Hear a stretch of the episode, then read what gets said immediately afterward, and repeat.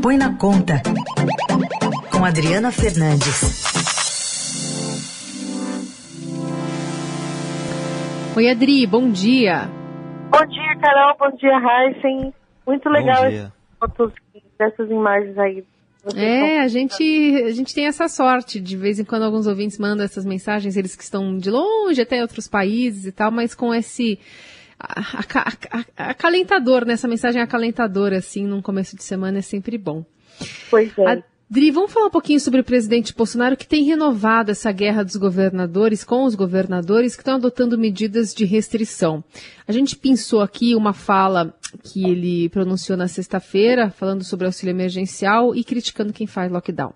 Essa politicalha do fique em casa, a economia de ver depois, não deu certo e não vai dar certo.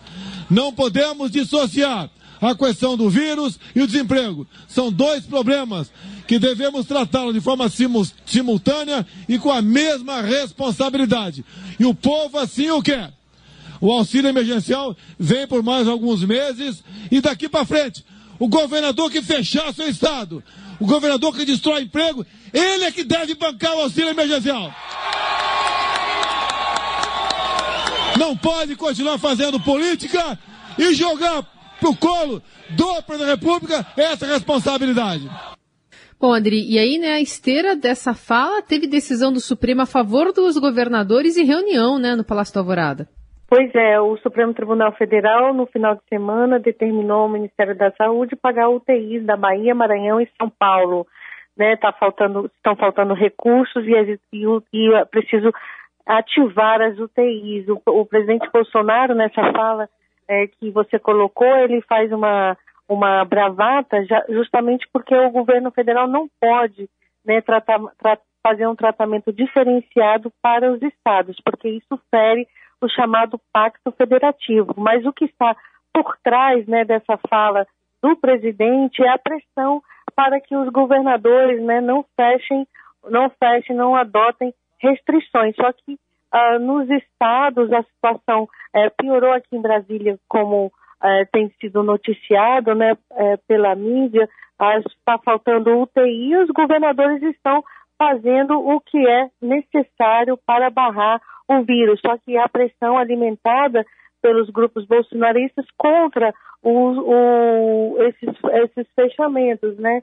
Então o presidente ele passou o fim de semana apresentando números, né, nas suas redes sociais que mostram os repasses que a União fez para os estados e os governadores estão reclamando. Um deles foi o governador do Rio Grande do Sul, Eduardo Leite, dizendo que o presidente mistura números, né?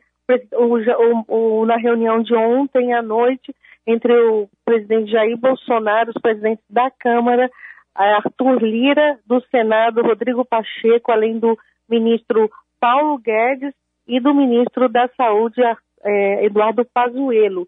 Eles, eh, Guedes apresentou números né, que indicam um crescimento de 70% entre 2019 e 2020 da disponibilidade de caixa dos estados, ou seja, o que eles estão querendo mostrar é que os estados fecharam o ano com mais dinheiro em caixa e alegam que isso, isso é decorrente da, dos repasses que o governo, do socorro que o governo fez ah, para a pandemia para estados e municípios que nos cálculos do governo, somaram 179,9 bilhões de reais. A questão é que nesse, nesse socorro tem um monte de outras variáveis, não foi tudo para a área da saúde, e é, essa mistura, esse uso dos números é um pouco, é, é pouco não, é bastante complicado, porque nesse momento o que é importante é a ação para barrar a pandemia. Bom, uh, Adri, nessa situação toda, o que chama atenção, né? Lógico que eu estou indo para o raciocínio aqui uhum. do presidente, não que eu concorde com ele. Mas uh, o, a popularidade dele subiu muito quando houve o auxílio emergencial. E agora ele quer repassar para os governadores, então, o auxílio emergencial?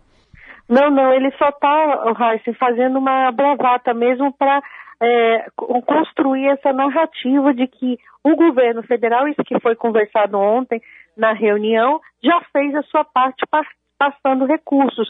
Isso porque na semana passada a gente, o Brasil atingiu o seu pior nível, é, o pior, pior momento, né, da pandemia e ele está sofrendo pressão de todos os lados, porque muita, muitos brasileiros estão morrendo, né? E a vacina, como a gente já tem vê, né, não vai no mesmo ritmo. O Brasil não comprou as vacinas necessárias para agilizar a pandemia, continua patinando nessa hora, então ele quer transferir essa responsabilidade para os governadores.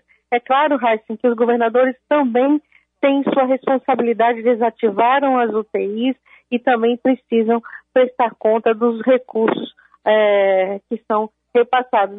o presidente, no entanto, usa isso para tentar impedir, para tentar pressionar a opinião, mostrar para a opinião pública que, que foram eles que, que não usaram os recursos, que não, que são os responsáveis pela, pela pandemia, quando não há, um, desde o início, um planejamento claro é, de combate ao governo federal, orientações claras do governo federal. Tanto é que na semana passada, no pior momento, Jair Bolsonaro estava fazendo é, discurso contra o uso de máscaras.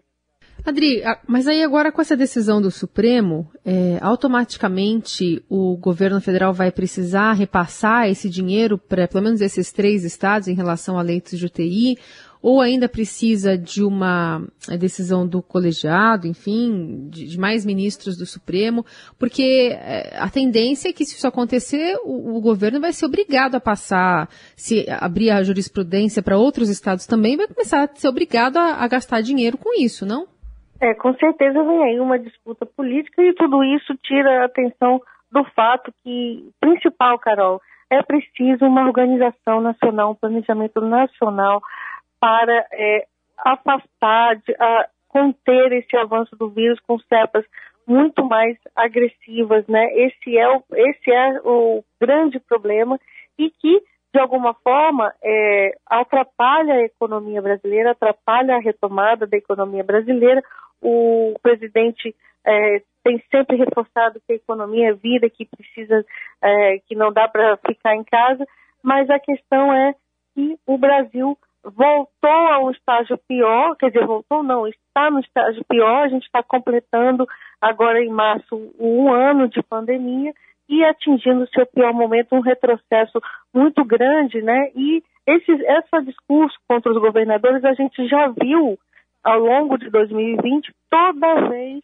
que a pandemia piora, ele coloca os governadores sob pressão para é, tirar a responsabilidade do governo federal. Ele diz: já fizemos a nossa parte, passamos os recursos.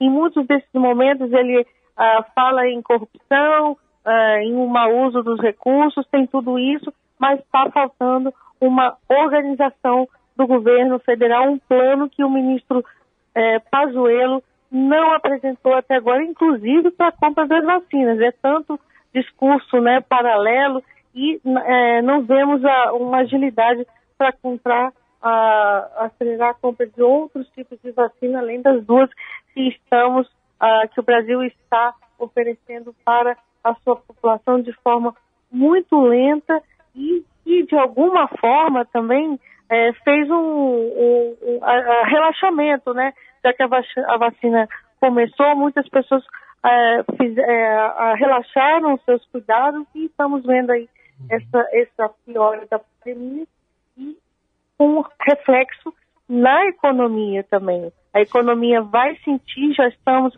a economistas já apontam o segundo trimestre com PIB, PIB negativo, além do primeiro, o que configuraria uma recessão técnica do, da, do Brasil no, em 2021, que não era o cenário esperado pela equipe econômica. O auxílio emergencial continua aí enrolado né, no Congresso em torno de medidas é, de aprovação de, de, medidas fiscais. A gente discute o auxílio desde o ano passado. O presidente, com certeza, quando esse auxílio sair, vai surfar em, em prol do governo, de que, é, como ele fez no ano passado, mas o mais importante nesse momento é garantir esses recursos. Eu estou vendo aqui a lista de estados né, do, que uh, estão adotando restrições. Enfim, é. tem muito estado aqui que tem governador que apoia o, o, presidente aqui. Paraná, Santa Catarina, é, Goiás. Eu queria um olhar seu aí do Distrito Federal. Aí o governador Ibanês Rocha também mandou fechar, né? O Ibanês Rocha é, primeiro decretou um lockdown, depois ele amenizou as restrições porque sofreu pressão dos empresários, inclusive de bares e restaurantes, e no fim de semana é, empresários foram na frente da sua residência protestar contra o, o lockdown, contra essas medidas de restrição. E é isso que a gente que tende a acontecer também em outros estados que estão é, fazendo a mesma coisa, porque os apoiadores do presidente né, se mobilizando, se mobilizando contra essas restrições. Isso tem crescido também nas redes sociais, Racing e é, eles, eles são os alvos e é por isso que Bolsonaro apresentou é, esses dados para mostrar, olha, eu já, eu já, eu já entreguei bilhões, está misturando é, recursos que são transferências já previstas pela Constituição que teriam que fazer.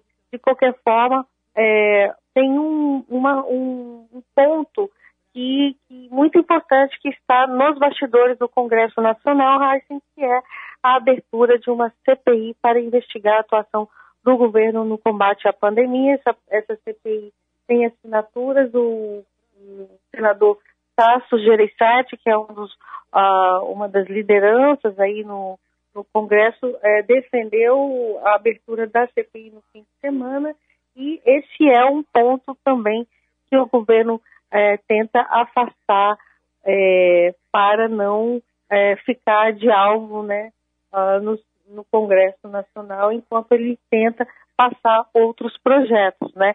Um, no, na semana passada, eu lembro aqui que o governo utilizou, o governo, a Câmara, ela passou a semana inteira discutindo a PEC da, que foi batizada de impunidade, né? É, e essa PEC é, acabou na sexta-feira não não, não, não ficou ocorrendo a votação, uma nova comissão, mas o tempo ficou perdido e o Congresso também, a Câmara, sobretudo, ficou é, no alvo porque não tratou de medidas de combate à saúde e estava tratando de assuntos não prioritários no momento. Então, o Congresso também terá que dar uma resposta ao longo dessa semana que começa hoje. Vamos acompanhar. Adri, obrigada. Boa semana para você. Até quarta. Boa semana para todos.